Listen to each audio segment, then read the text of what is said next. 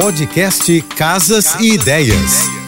Dicas de arquitetura e design para decorar sua casa com Manu Miller. Oferecimento: pronta entrega Casa Shopping. Você compra agora e recebe antes do Natal. De vez em quando faz bem ousar na decoração. Em espaços onde as cores predominantes são neutras, uma porta colorida pode quebrar a monotonia e adicionar vivacidade ao ambiente. Ela também pode servir como um ponto focal. Se o restante da decoração for mais neutra, a porta pode se destacar e atrair atenção. A boa notícia é que se você estiver procurando uma maneira rápida e econômica de mudar o look da casa, pintar a porta com uma cor diferente pode ser uma solução eficaz. É uma mudança relativamente simples que pode ter um grande impacto visual. Que tal uma porta azul? Apenas uma sugestão. Depois me conta como ficou. Beijos e até a próxima.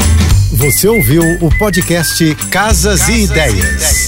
Dicas de arquitetura e design para decorar sua casa com Manu Miller.